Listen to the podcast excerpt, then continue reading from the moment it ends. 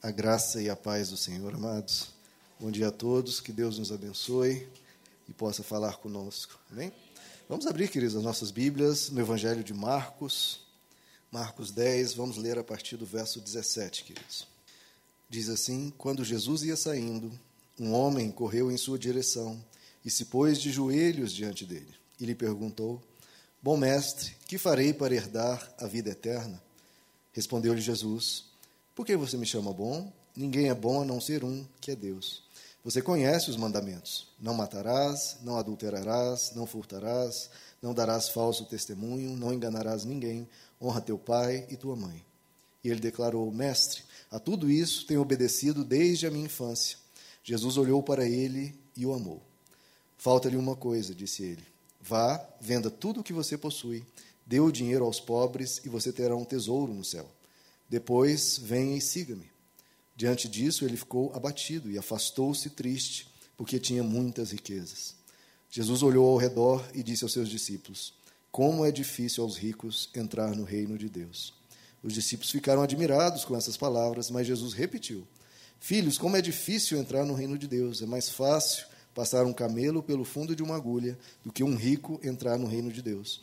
Os discípulos ficaram perplexos e perguntavam uns aos outros: nesse caso, quem pode ser salvo? Jesus olhou para eles e respondeu: Para o homem é impossível, mas para Deus não.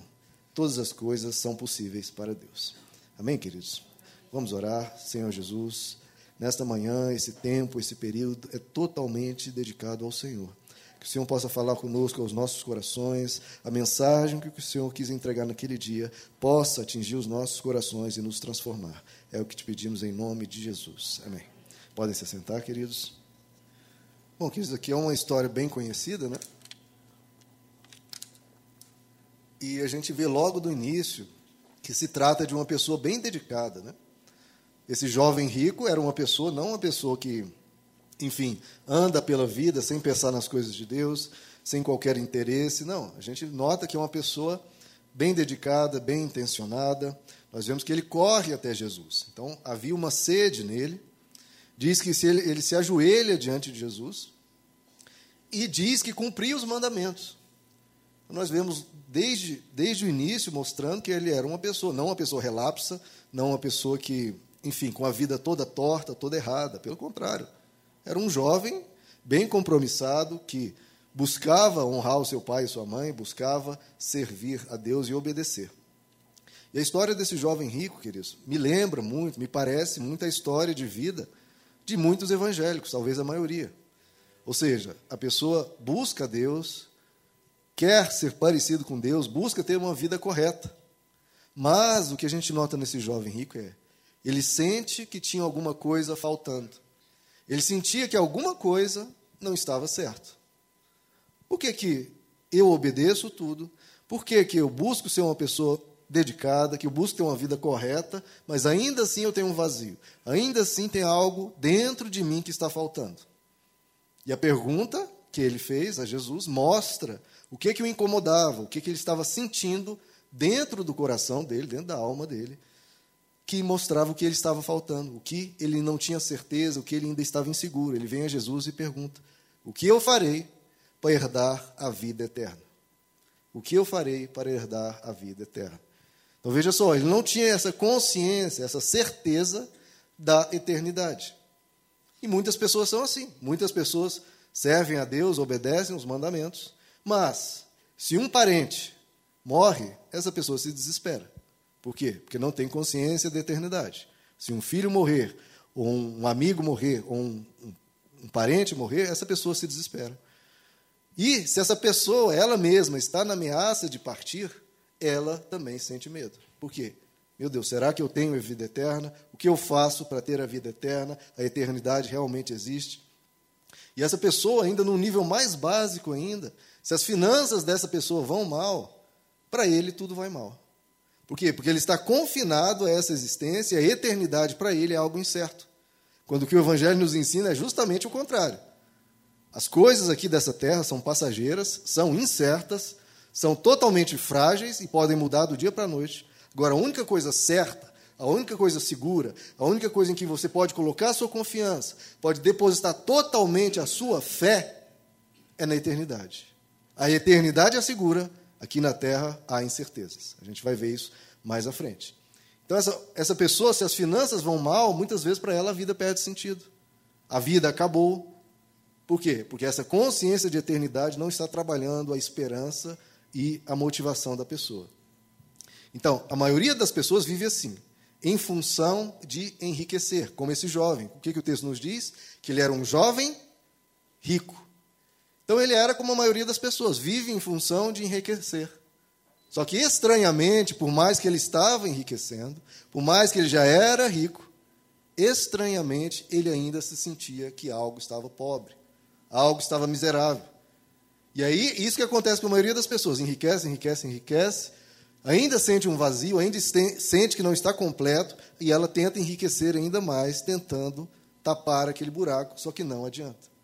Por mais que a pessoa enriqueça, por mais que a pessoa se encha de bens, não é isso que preenche o coração. A alma não se satisfaz com materialidades. A alma não se satisfaz com materialidades. Nós vemos isso na história do jovem rico. E Agostinho, bispo de, Hipona, lá no século IV, ele diz uma frase para mim que desde que eu li eu nunca esqueci, uma frase memorável. Ele diz: Deus, criaste-nos para ti, e a nossa alma só descansa quando descansa em ti. Criaste-nos para ti, e a só, nossa alma só descansa quando descansa em ti. E nós, geralmente, como esse jovem rico, acordamos para essa realidade. Em alguns momentos da vida, a gente vem e se pergunta. Quando a gente pensa e lembra que todos nós, sem exceção, vamos morrer. Todos nós. Então, essa pergunta vem para absolutamente todos. Isso não é algo exclusivo do jovem rico. Que farei para herdar a vida eterna? Como todos nós vamos morrer, todos nós acabamos fazendo essa pergunta. Que farei para herdar a vida eterna? Como é que é que eu tenho essa segurança, essa certeza, essa confiança? Então a gente faz essa pergunta para nós mesmos, para outros e a Deus. Só que nem sempre a gente gosta da resposta que Deus nos dá. O jovem rico fez uma pergunta a Jesus, a Deus. E qual foi a resposta de Jesus? A resposta de Jesus foi um teste. E que teste, né, queridos? Basicamente, Jesus colocou aquele jovem rico na parede e disse: Escolha você hoje, eu, a mim, Deus, ou as riquezas. O que você escolhe? Basicamente foi isso ao que o jovem rico teve que enfrentar ali. Jesus colocou ele diante desse dilema: escolha a mim, Jesus, a mim, Deus, ou as riquezas. Agora faça esse exercício comigo. Imagine você nessa situação. Jesus chegasse para você e dissesse: venda tudo o que você possui, tudo. Dê aos pobres, venha e me siga. Ah, mas o que, eu ganho com isso? Jesus diz: vai ganhar muita coisa, você vai ganhar um tesouro no céu. As pessoas não dão muito valor para isso, né? mas essa era a promessa de Jesus. Imagine você nessa situação. Imagine aí, como é que fica o seu coração diante disso? Como é que fica você numa situação dessa? Porque isso foi um fato que ocorreu e poderia ter ocorrido comigo, com você. Jesus diz: nós não podemos servir a dois senhores. Ou servimos a Deus, ou servimos as riquezas. E quando nós lemos essa história, a gente pensa que foi um caso particular. É um caso ali do jovem rico, ufa, né? Que bom que não fui eu. Ainda bem que isso não aconteceu comigo, aconteceu com ele lá, dessa eu escapei. Só que não é bem assim, queridos. Será que essa mesmo, esse mesmo dilema não acontece comigo e com você? Será que a vida, as circunstâncias ou o próprio Deus não nos coloca diante desse sistema, desse dilema? Talvez não nesse formato, ou seja, ah, venda tudo que você tem e me siga. Talvez não nesse formato. Mas que de alguma forma o nosso coração tem um objetivo. Todo coração tem uma razão de existir. Todo ser humano tem uma razão de agir, uma régua pela qual ele mede todas as coisas. Um teste como esse pode vir em outros formatos, ou seja, numa proposta de corrupção, de desonestidade. Olha, vem aqui, a gente vai fazer esse, esse esquema aqui, você vai ganhar tanto. Isso é basicamente a vida colocando diante de você uma escolha. Escolha Deus ou as riquezas. É a mesma, é a mesma questão aqui, em outro formato. Ou, às vezes, a pessoa passa por um problema financeiro grave, que faz a pessoa titubear na fé. E a pessoa, muitas vezes, se questiona: será que vale a pena seguir a Deus?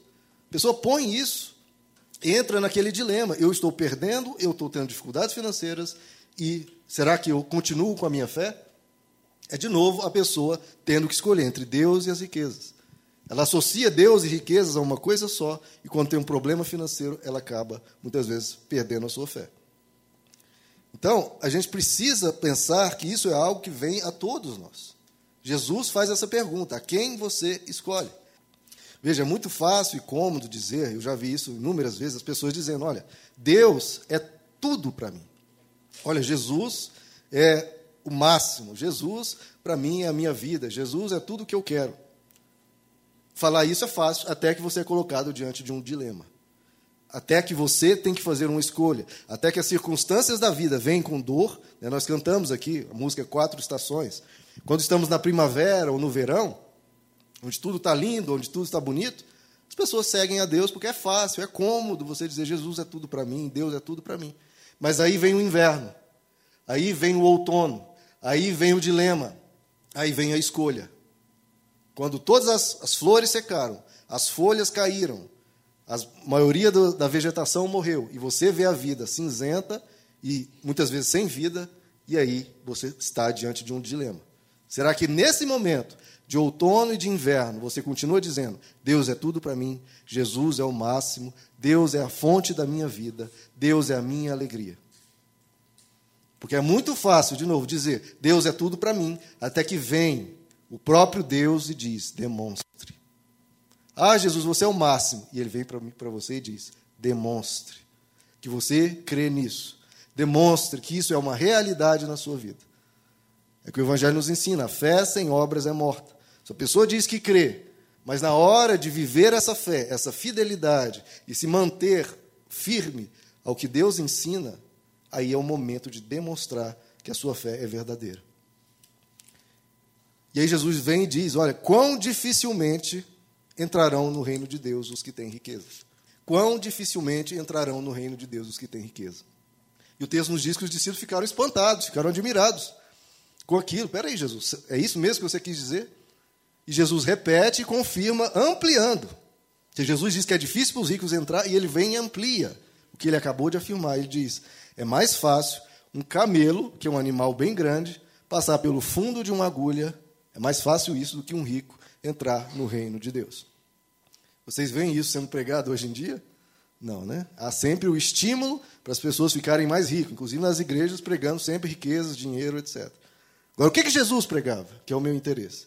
Ele dizia quão dificilmente, quão incrivelmente difícil um rico para entrar no reino de Deus. É mais fácil um camelo passar por um fundo de uma agulha. É como é que você vê? Olha como você vê a diferença do que Jesus ensinava. Boa parte dos ensinos hoje em dia é o quê? Seja um camelo. Deus vai te transformar num camelo. Deus quer que você seja um camelo. Jesus falou: não, eu não quero isso para ninguém, porque um camelo para passar no fundo de uma agulha é muito difícil. Quando nós lemos aquele trecho que Jesus diz: o caminho do reino de Deus é apertado, é estreito.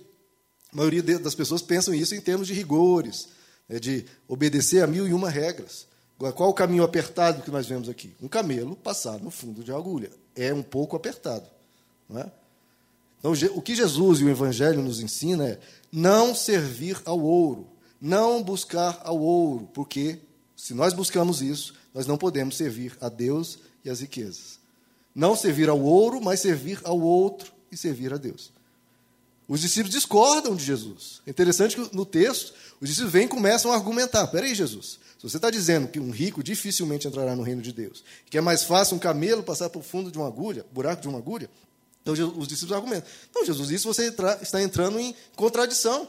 Isso não, não é assim, Jesus. Isso não funciona assim, porque senão quem pode ser salvo? Quem é que vai ser salvo se para os ricos é tão difícil, para todo mundo também vai ter suas dificuldades? Quem é que pode ser salvo? E aí Jesus, em vez de concordar com os discípulos, ele amplia ainda mais. Então Jesus vem, fala algo duro, amplia uma vez e agora amplia uma segunda vez. Ele diz: Para os homens isso é impossível. É impossível uma pessoa que acumula riquezas ser salvo. Olha só, queridos, a teologia da prosperidade, que é algo que está em voga em boa parte dos lugares, advoga isso e se torna uma máquina de desviar pessoas da fé. Porque há uma exigência que a pessoa se torne um camelo. E o que, que acontece? Se a pessoa vem para a igreja e perde dinheiro, ela abandona a fé. Ah, não, isso aí não funciona. Se ela vem para a igreja e não ganha mais dinheiro, ela perde a fé. Se ela vem para a igreja e ganha dinheiro e depois de um tempo começa a perder, abandona a fé. Então, para inúmeras circunstâncias da vida, a pessoa está despreparada para viver. Despreparada.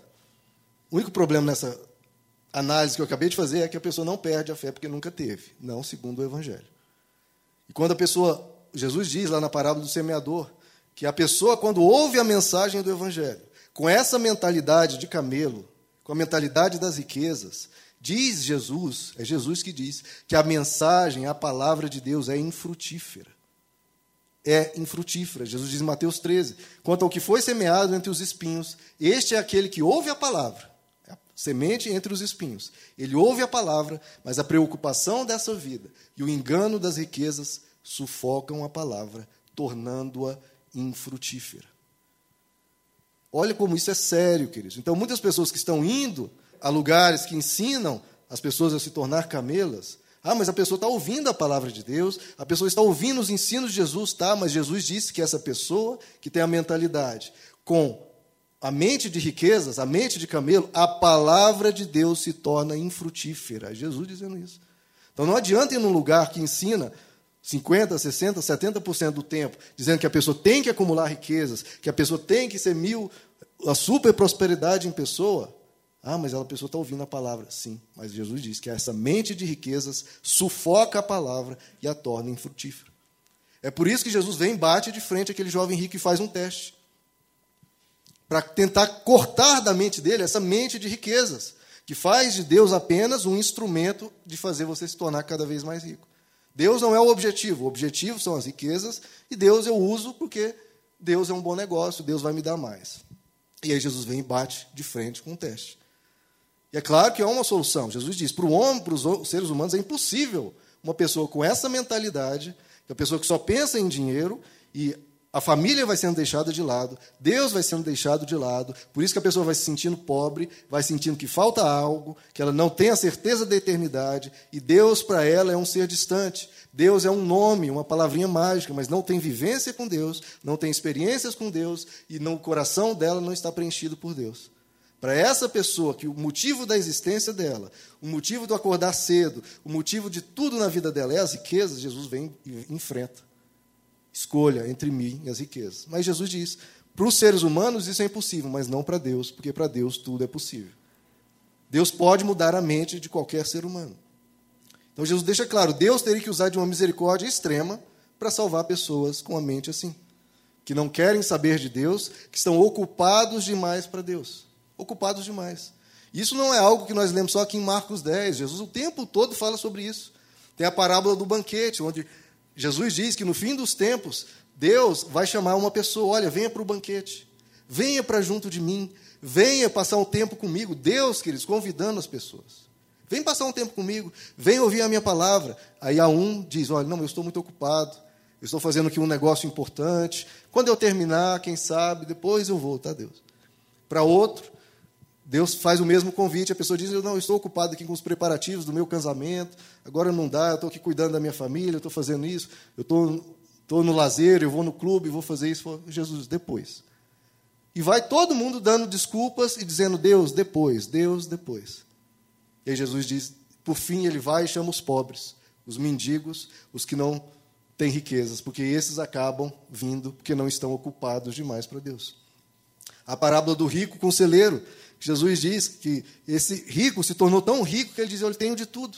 Eu tenho o que comer, eu tenho o que beber, eu vou me descansar e me fartar. Como é que Jesus chama essa pessoa? Jesus diz: Você é um louco. Porque amanhã mesmo vão pedir a tua alma.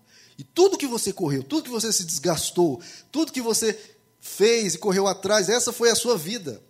E você vai morrer. E aí? Você se preparou para o que vem depois? Você se preparou para a vida eterna? Louco, amanhã pedirão a tua alma. O que você está fazendo com a sua vida? É só isso que você corre atrás? Isso não é a vida verdadeira. A vida verdadeira é a vida eterna. E aí Jesus diz uma frase maravilhosa: A vida de um homem não consiste na abundância de bens que ele possui. a vida de um homem não consiste na abundância de bens que ele possui.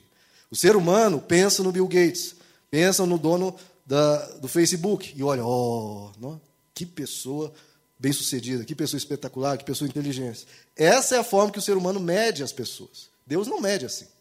Deus pode encontrar no, no interior de uma cidade pequena uma pessoa que fica sentada numa cadeira em frente a uma, na sua casa, olhando o movimento na rua, e Deus pode falar, olhar para essa pessoa e falar: Oh, que pessoa espetacular. Que coração bondoso. Que pessoa que, mesmo tendo pouco, está ajudando todo mundo. Que pessoa que qualquer um que chega à casa dela encontra um abrigo. Que pessoa que já restaurou tantos corações, que ajudou tantas pessoas com palavras de sabedoria. A essa Deus está falando às vezes, oh. E para os ricaços que são admirados, louvados, Deus olha que alma que esse indivíduo tem. Ele tem alguma alma. E Deus às vezes está olhando para essa pessoa rica que não tem como gastar o dinheiro que tem. Mesmo se se esforçasse, não conseguiria gastar tudo. Jesus olha para essa pessoa e fala: Louco, quando eu pedir a tua alma, o que, é que você vai me apresentar? A vida de um homem não consiste na abundância de bens que ele possui. Jesus diz: Nós não podemos servir a dois senhores. Ninguém pode servir a dois senhores. É isso que Jesus. Ninguém pode servir a dois senhores. Por isso que esse teste do jovem rico, escolha entre minhas riquezas, não foi apenas para ele, é para todos. Porque Jesus diz que ninguém pode servir a dois senhores. Então, diante de todos, há essa pergunta: a quem você serve? A quem você serve? O sonho da sua vida é se tornar um camelo, que vai ter dificuldade de passar por um fundo de uma agulha, ou você quer ser como Jesus? Tendo dinheiro ou não tendo dinheiro, isso não faz diferença. A diferença é quem, qual é o objetivo da sua vida? Servir a Deus ou servir as riquezas? Queridos, não tem coisa mais feia do que uma pessoa interesseira. E muitas vezes, o que muitas pessoas vêm até Deus é como uma pessoa interesseira, querendo ganhar dinheiro às custas de Deus. É o que nós vemos, abra comigo, 1 Timóteo capítulo 6.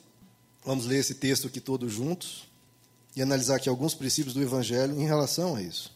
1 Timóteo 6, vamos do verso 6. Verso 5 e atritos constantes entre aqueles que têm a mente corrompida e que são privados da verdade, os quais pensam, olha só, a mentalidade de camelo, pensam que a piedade é fonte de lucro. Ou seja, pensam que servir a Deus, aqui é a piedade, que buscar a Deus é fonte de lucro. Eu vou buscar a Deus porque Deus vai me dar isso, vai me dar aquilo. Então eu estou indo lá para buscar lucro. Eu, eu, a pessoa pensa que servir a Deus é para isso, para lucrar. Faz de Deus né, um, um bom negócio. E o apóstolo Paulo continua. Veja o verso 6. De fato, a piedade com contentamento, ou seja, com gratidão, é grande fonte de lucro. Mas é o lucro segundo o Evangelho. Pois nada trouxemos para esse mundo e dele nada podemos levar. Olha a mentalidade que não é de camelo. Né? Por isso, tendo que comer, isso aqui é a mentalidade do Evangelho. Por isso, tendo que comer e com que nos vestir, estejamos com isso satisfeitos. Quem prega isso hoje, queridos? Isso aqui é a opinião do pastor Roma? Não. O que ele diz? As pessoas pensam que piedade, servir a Deus, é uma fonte de lucro, para ganhar mais, para ser mais, para enriquecer mais. Mas que Jesus já disse, a vida de um homem não consiste nisso. Aí o apóstolo Paulo diz: a piedade com contentamento é fonte de lucro, mas nós não trouxemos nada, não levaremos nada. Então, o que é o ensino do Evangelho? Tendo que comer e com que nos vestir, você já tem mais do que motivos para dizer obrigado, Deus. Obrigado. Porque eu tenho como continuar a vida, eu tenho como viver a vida me alimentando e bem. Ele diz que o que nós necessitamos é contentamento, é gratidão. As pessoas que estão sempre buscando riquezas, o que, que acontece? A pessoa está sempre insatisfeita, sempre quer mais. A alma nunca descansa. É por isso que essas pessoas sofrem tantos problemas psicológicos, porque a alma não descansa, a alma sempre está ingrata, sempre, não, eu não tenho o suficiente, eu quero mais, eu quero mais, não, ainda não é o bastante, a pessoa está sempre ingrata, nunca está contente. E o apóstolo Paulo diz: contentamento, gratidão. Isso é o principal segredo para a alma estar bem, para o seu coração encontrar paz. E ele continua, olha como o Evangelho quer nos poupar de sofrer, verso 9. Os que querem ficar ricos mentalidade de camelo, caem em tentação, em armadilhas e em muitos desejos descontrolados e nocivos, que levam os homens a mergulharem na ruína e na destruição, pois o amor ao dinheiro é a raiz de todos os males. Algumas pessoas, por cobiçarem o dinheiro, desviaram-se da fé e se atormentaram com muitos sofrimentos. Então veja, mas a pessoa está indo na igreja, sim, mas se ela está buscando dinheiro, o que vai acontecer? Como nós já vimos, a palavra se torna frutífera, ela por fim acaba se desviando da fé e se atormenta com muitos sofrimentos. Acabamos de ler três versículos dizendo que as riquezas geram tentação, geram armadilhas e levam as pessoas à ruína e à destruição e as pessoas a se desviarem da fé e se encherem de tormentos, de sofrimentos. Se atormentam com muitos sofrimentos. Esses que querem sempre mais estão sempre atormentados. Dormem, mas dormem sem paz. Isso quando dormem porque a maioria precisa de remédio para dormir, remédio para acordar, remédio para enfrentar o dia. Porque a vida dela se tornou a busca por isso.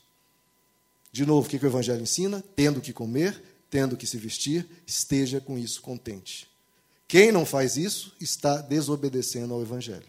Quem não está contente, dizendo obrigado, Deus, porque você me deu comida e me deu vestes. Quem não agradece a Deus por isso? Pelo contrário, diz: Deus, eu só tenho comida. Deus, eu só tenho vestes. Deus, você falhou comigo. Deus, você pisou na bola.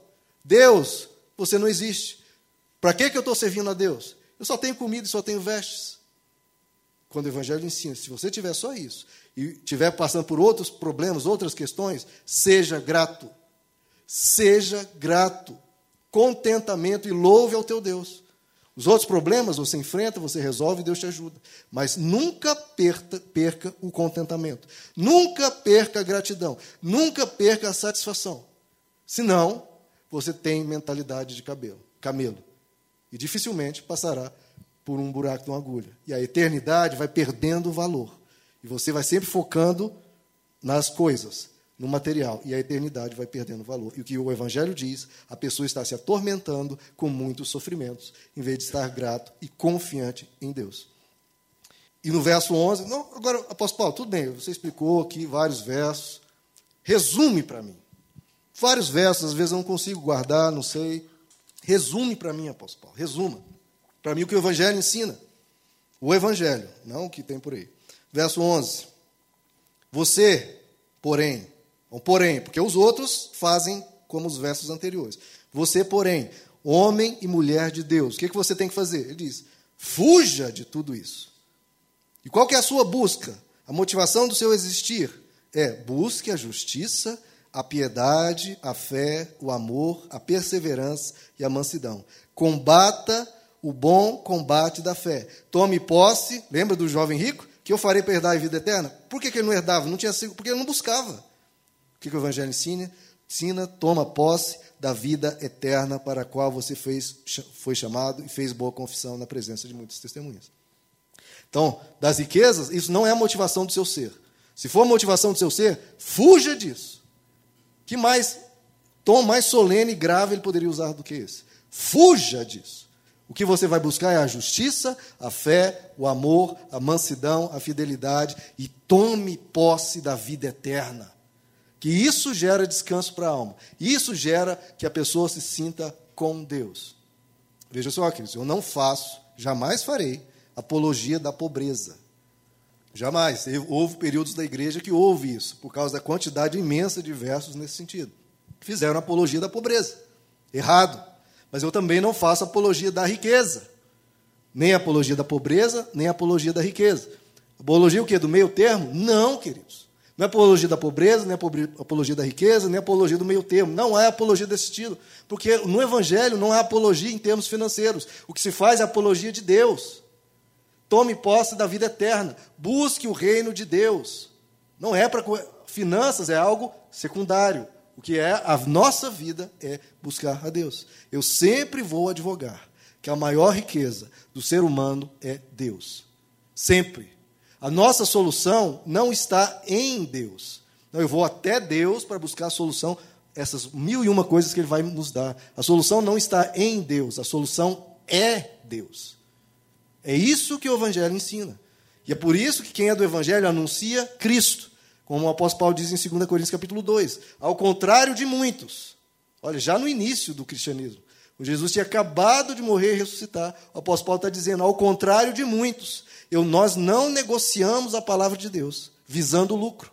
Pelo contrário, anunciamos a Cristo diante de Deus com sinceridade. Anunciamos a Cristo. Porque a solução não está em Jesus, a solução é Jesus, completamente diferente. No mais, é apologia ou da pobreza ou da riqueza. Igreja não é lugar disso. Igreja é lugar de anunciar, ensinar que Cristo é a nossa riqueza. Pode ser rico? Claro, de novo, não é apologia da pobreza, é o que o apóstolo Paulo continua no verso 17. Então não, não há nenhum problema, dilema com a riqueza. Há o problema com a motivação do coração. Verso 17: ordene aos que são ricos. Não tem os ricos? Pode ser rico e cristão? Claro, desde que a mente não esteja nas riquezas. Ordene aos que são ricos no presente mundo que não sejam arrogantes, que é a mentalidade de Camilo, nem ponham sua esperança, aqui que está a chave, nem ponham sua esperança na, olha a palavra aí, incerteza da riqueza. A riqueza é sempre incerta, que eu falei desde o início, é insegura, pode passar. Não ponha sua esperança na incerteza da riqueza, mas em Deus, de que tudo nos provê ricamente para nossa satisfação. Ordene-lhes que pratiquem o bem, sejam ricos, isso sim, em boas obras, generosos e prontos a repartir. Dessa forma, eles acumularão um tesouro para si mesmos, um firme fundamento, olha só, para a era que há de vir, e assim alcançarão a verdadeira vida. Lembra que o jovem rico perguntou? O que eu farei para herdar a vida eterna? Está aqui dizendo. Eles têm que buscar um firme fundamento para a era que há de vir, e assim alcançarão a verdadeira vida. Aqui na terra, o Evangelho sempre diz: é passageiro. Passa, não é aqui. O foco não é aqui. O foco é acumular tesouros aonde? Aonde? Nos céus. É o que Jesus diz: não acumulem para vocês tesouros na terra. Por que não, Jesus? Porque há um perigo aqui. Porque ele diz: porque na terra as suas riquezas, a traça e a ferrugem destroem, os ladrões a roubam e furtam. Então tem aqueles que dizem: não, na minha casa, as minhas posses, ladrão nenhum vai roubar. Jesus diz: o evangelho que nós acabamos de ler, não põe a sua esperança na incerteza das riquezas. Mesmo para o cristão, as riquezas são incertas. E Jesus diz, falando para os discípulos dele, as riquezas que você acumula são incertas, porque o ladrão pode vir roubar. Se Jesus diz que o ladrão pode vir roubar, eu quero ver a oração que vai cancelar o que Deus disse. Por que, que Deus pode permitir que um ladrão venha e rouba? Porque ele já avisou: são riquezas, são incertezas. A sua esperança não é para estar aí.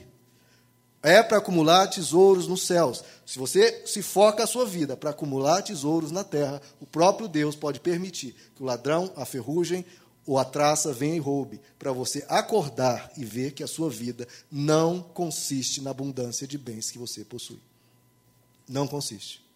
Deus não quer que roube de você a sua fé, a sua vida eterna. Que do jovem rico, às vezes ele nunca tinha sido roubado, a traça nunca havia corroído as riquezas dele, mas poderia vir algum dia.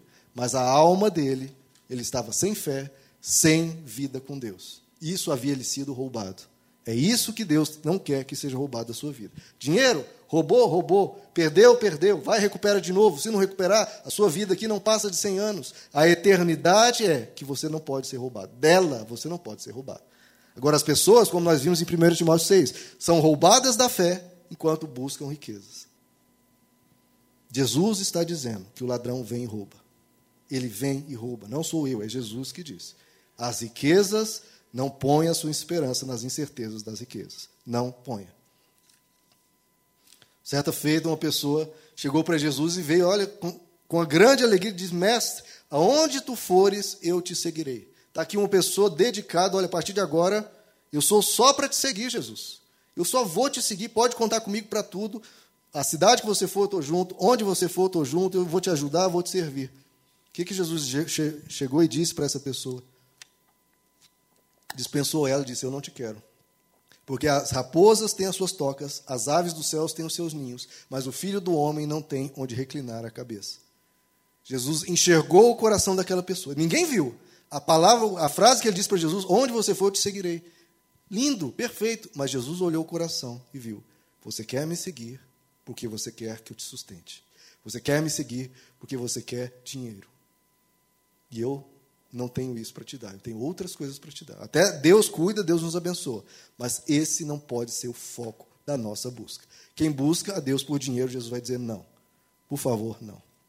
Por que, que Jesus multiplicou pães apenas duas vezes, queridos? Poderia ter multiplicado quantas vezes? Cem, mil, todos os dias. Viveu 33 anos, poderia ter multiplicado todos os dias da vida dele pães. Sem ele precisar trabalhar, Jesus trabalhou, e sem as outras pessoas trabalhar. Imagine, o planeta inteiro se converteria. Porque quem não quer comida de graça?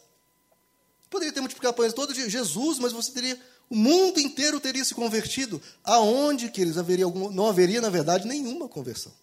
Porque ninguém estaria convertendo-se a Deus, estariam se convertendo aos pães, teriam mente de camelo. E na segunda vez, Jesus detonou o milagre. As pessoas vieram e falaram: Olha, nós vamos te fazer rei, você é o nosso rei, você é tudo para nós, você é o nosso rei. E Jesus disse: Não, não, eu não vim trazer pães, eu vim trazer a minha carne e o meu sangue. Não vim pães, não é esse o meu objetivo. Eu quero que você alimente a minha carne e do meu, do meu sangue. Por quê? Ele explica. Porque quem comer desse pão perece, morre. Não é a, pergunta do jovem rico? Eu tenho tudo, eu tenho abastança, eu tenho dinheiro, mas cadê a minha vida eterna? Eu me sinto vazio. E Jesus diz exatamente: quem comer desse pão vai morrer, mas quem se alimenta de mim vai ter vida, vida em abundância e vida eterna. Ele é o pão da vida. As pessoas queriam pão. Jesus diz: não, não, não, pão não, eu ofereço a mim, Deus. As pessoas dizem: ah, então não quero. Deus não, eu quero pão. E muitas pessoas são assim, querem a absoluta proteção material, Deus ou não, não interessa. E o momento que eu perder a absoluta proteção material, tchau, Deus, não quero porque não é Deus que eu quero. E aí Jesus diz para os discípulos: todos abandonaram Jesus, uma multidão imensa abandonou Jesus, está lá em João capítulo 6, quando Jesus se recusou a fazer mais multiplicações de pães, e quando ele começou a dizer: Não, não, não vim trazer pão, eu vim trazer minha carne e meu sangue. A multidão abandonou Jesus. O texto diz que vários discípulos que Jesus tinha abandonaram Jesus. E ficaram apenas os doze. E Jesus vira para ele e diz: Vocês, quereis ir também? Eu sei que se nessa igreja, em vez de pregar 1 Timóteo capítulo 6, dizendo, tendo o que comer e o que se vestir, estejam contentes, e numa igreja onde não vai pregar a mentalidade de camelo, onde diz não acumulem riquezas na terra, essa é uma igreja em que a multidão pode deixar que muitos dos discípulos podem abandonar. E se ficar só 12, o que a gente pode fazer é como Jesus: olha, nós vamos continuar pregando o Evangelho. Vocês querem ir também? Porque encher uma igreja é fácil, basta pregar, acumule riquezas. Não se contente em ter o que comer, o que vestir. Não, meu irmão, você é filho de Deus, você é isso, você é aquilo. Você aqui vai multiplicar pães todo dia, Deus vai multiplicar pães na sua vida todos os dias. E acumule riquezas, e você nunca vai ser roubado. E você nunca vai passar por aflições. Ou seja, tudo o oposto que o Evangelho ensina. Tão oposto que hoje as pessoas nem conhecem o que eu estou dizendo aqui. Está escrito e ninguém lê. Ensina o oposto completamente. E aí, as multidões vão para lá. E o que Jesus chega para os discípulos diz: só sobraram os doze. Por quê? Porque Jesus diz: pão não, carne e sangue sim. Eu vou anunciar Cristo, eu vim anunciar a mim como a verdadeira riqueza, como a verdadeira paz, como aquilo que satisfaz a alma humana, que realmente dá a verdadeira vida, que dá a vida eterna. Vocês querem? Se não, vocês doze que sobraram, vós podeis ir também. O que, que Pedro diz para Jesus? Quando Jesus diz: Quereis ir também? O apóstolo Pedro diz: Só tu és o filho do Deus vivo. Olha, essa é a verdadeira fé do Evangelho, queridos. Só tu és o filho do Deus vivo. E só tu tens as palavras de vida eterna. Lembra da pergunta do jovem rico? Vê como tudo está entrelaçado, como o evangelho é uma coisa só. Mestre, o que eu farei para herdar a vida eterna? E o apóstolo Pedro diz: Tu és o filho de Deus, o filho do Deus vivo, só tu tens as palavras de vida eterna. Veja que o apóstolo Pedro diz: Não, só tu tens as palavras de riqueza e prosperidade. Não foi isso que ele disse. Ele diz: Jesus, você não está oferecendo pão, você não está oferecendo essa completa e absoluta riqueza, não mas você, só você, tem as palavras de vida eterna. Por isso nós vamos continuar. Lá em João capítulo 4, uma mulher samaritana está tirando água do poço e Jesus vem a ela, tem um diálogo, um dos momentos Jesus diz: Olha, a água que eu tenho para te dar vai saciar a sua sede para sempre. Para sempre vai saciar a sua sede. E a mulher diz: opa, maravilha, como a maioria dos cristãos hoje. Interpretou como? Riqueza. Riqueza. Ah, Jesus, então você tem uma água que eu não vou precisar mais vir ao poço é, pegar eu não vou precisar mais trabalhar, porque Deus vai me abençoar tanto que eu nem vou precisar mais trabalhar. Eu vou ter uma água lá, não, não preciso mais vir tirar água desse poço.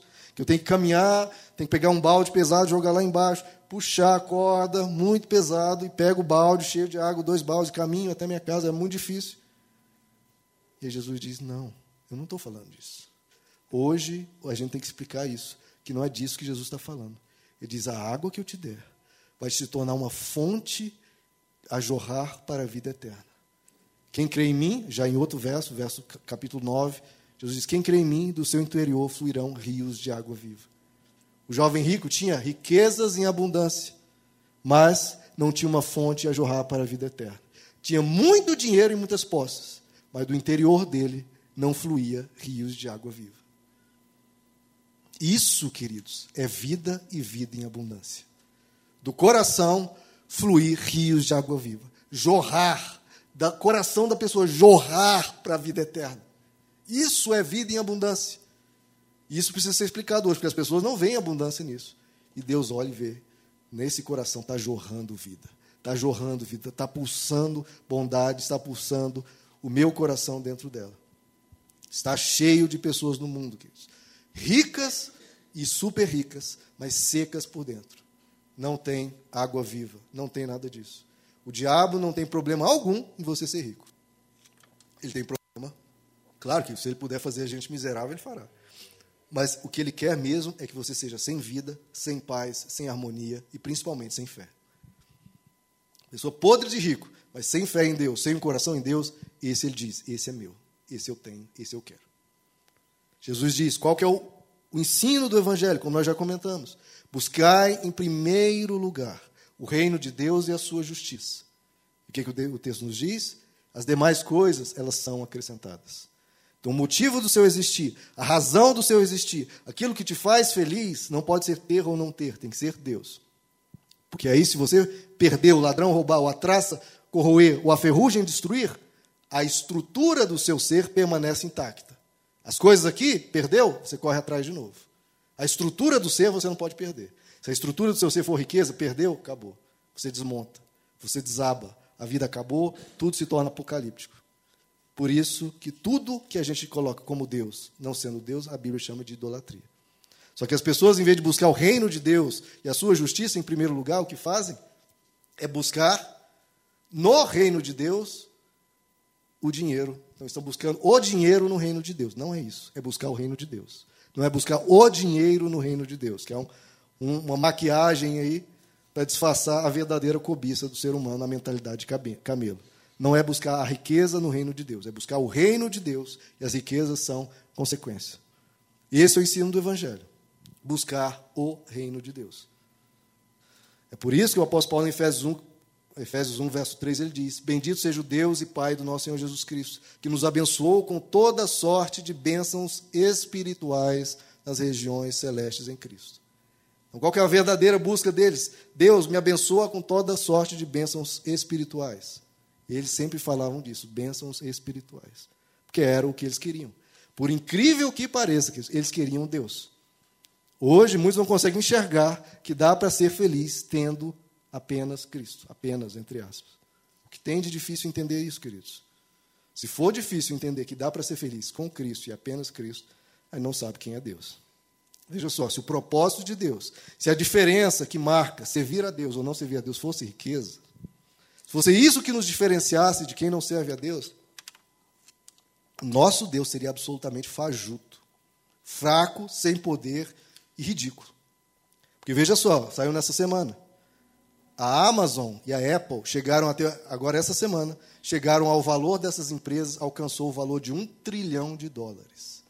Um trilhão de dólares valem essas empresas, cada um. A Amazon e a Apple. Os donos dessas empresas são cristãos, queridos? Pelo que eu saiba, não. Pelo que eu saiba, não. Então é isso que faz diferença entre o que serve e o que serve a Deus? Se fosse isso, queridos, abandone sua fé, porque nosso Deus seria muito fajuto.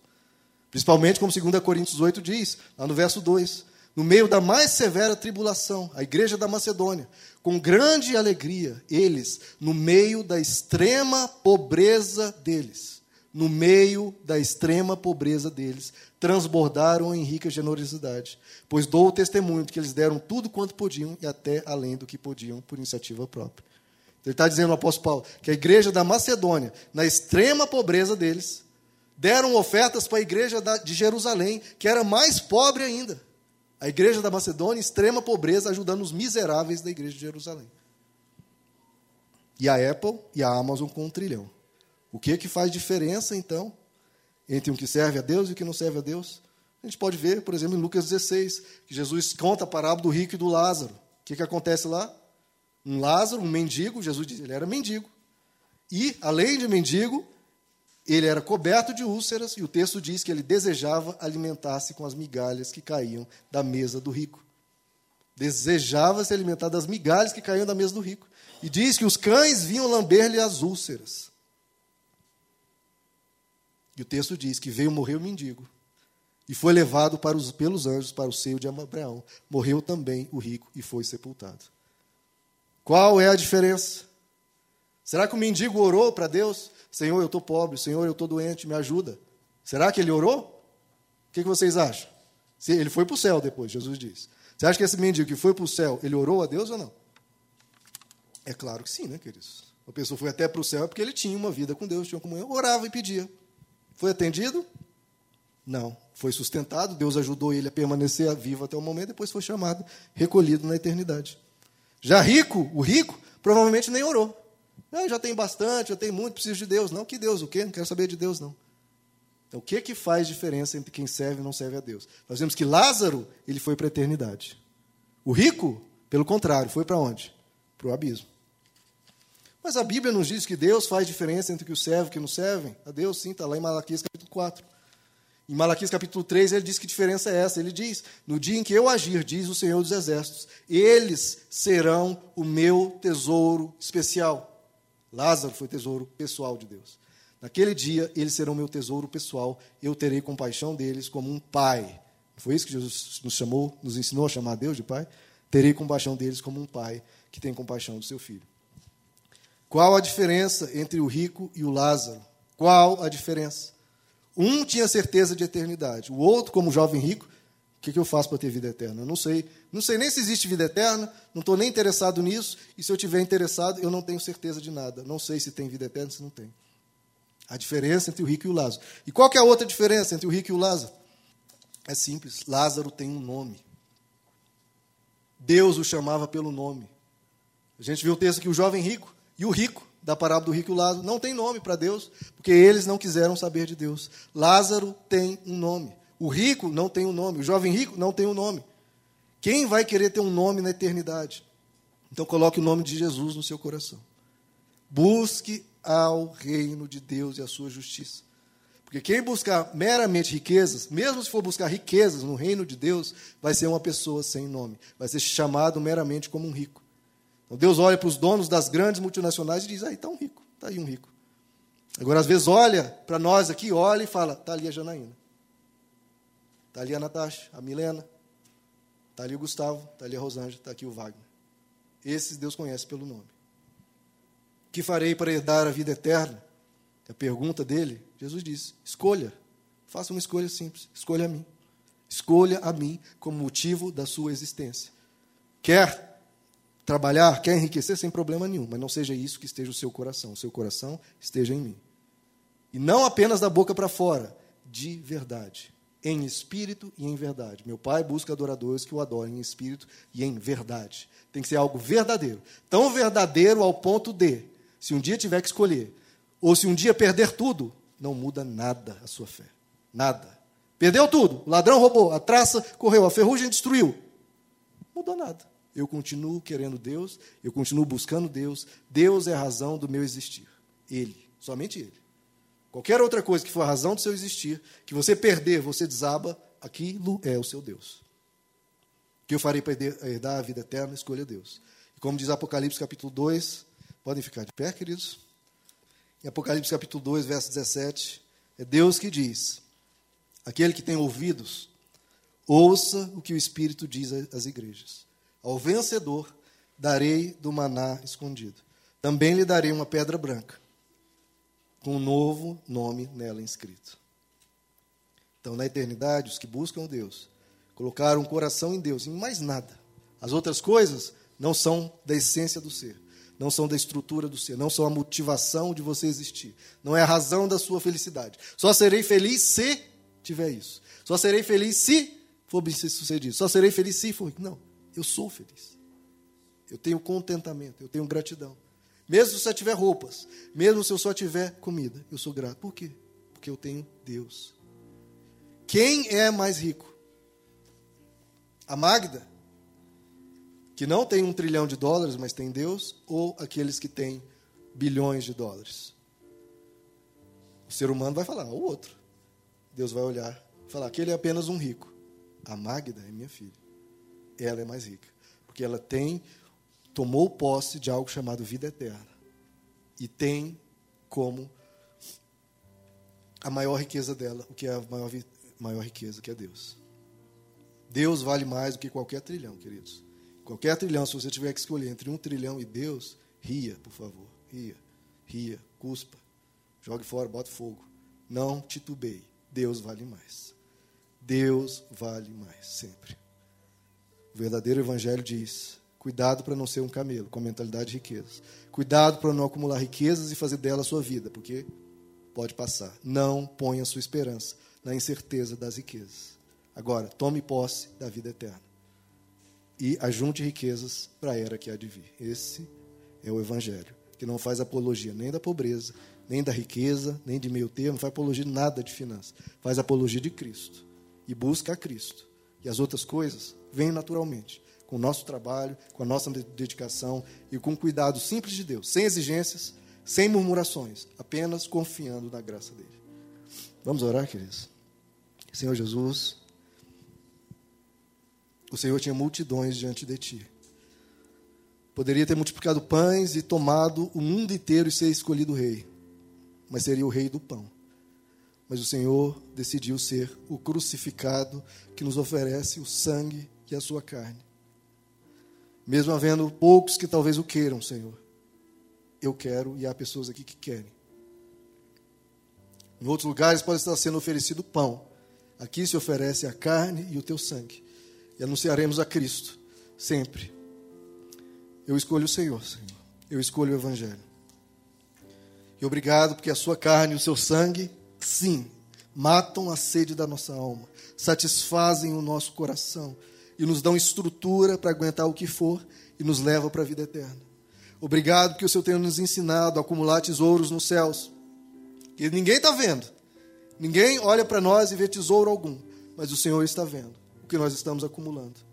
Enquanto os poderes e riquezas visíveis os homens veem. E você não está nem aí para isso. Senhor, nós queremos, como diz a profecia, ser o teu tesouro pessoal. Eu quero, Senhor, ser o teu tesouro pessoal. E que você seja meu pai sempre. Que seja o pai de cada um sempre. Um pai que cuida, um pai que protege, um pai que nos ajuda, mas buscando a Ti. Sem sermos pessoas interesseiras, buscando verdadeiramente o Senhor, o reino de Deus e a sua justiça. Senhor, obrigado porque essa pergunta, o que farei para herdar a vida eterna, o Senhor já nos respondeu. E o Senhor conquistou essa bênção, essa herança para todos nós e nos fez filhos herdeiros e co-herdeiros com Cristo. Obrigado pela eternidade, Senhor, onde nos encontraremos, onde encontraremos aqueles que partiram e te agradecemos por tudo que o Senhor conquistou. E quero fazer aqui, Senhor, uma oração de agradecimento, porque pela tua graça, todos nós aqui temos o que comer, o que vestir. Então eu quero te agradecer, Senhor. Muitos aí estão insatisfeitos e brigando e murmurando e às vezes até blasfemando contra ti, porque só tem às vezes isso. Mas nós queremos dizer que temos muito, Senhor. Obrigado por tudo que o Senhor tem nos dado. Obrigado por termos o que comer, o que vestir. Nos ajuda sempre a ter esse coração grato. Sempre louvando a Ti. Sabendo que as outras coisas serão acrescentadas. E se mesmo que tivermos uma situação, uma luta, uma dureza na vida, os outonos e invernos da vida, a nossa fé seja algo inegociável. O Senhor seja sempre a nossa maior riqueza que nunca pode ser negociada, nunca pode ser trocada, o Senhor sendo a nossa maior riqueza. Senhor Jesus, como diz o apóstolo Paulo, Cristo, que é a nossa vida. Essa é a verdadeira vida. Obrigado, Jesus, porque o Senhor nos deu a verdadeira vida e faz jorrar em cada coração que essa certeza da eternidade, essa segurança, que a gente põe a esperança nessa mensagem do Evangelho e não nas riquezas. Que a gente ponha a nossa confiança, o nosso amor, a nossa alegria em sermos teus. Nós te agradecemos, Senhor, em nome de Jesus. Amém.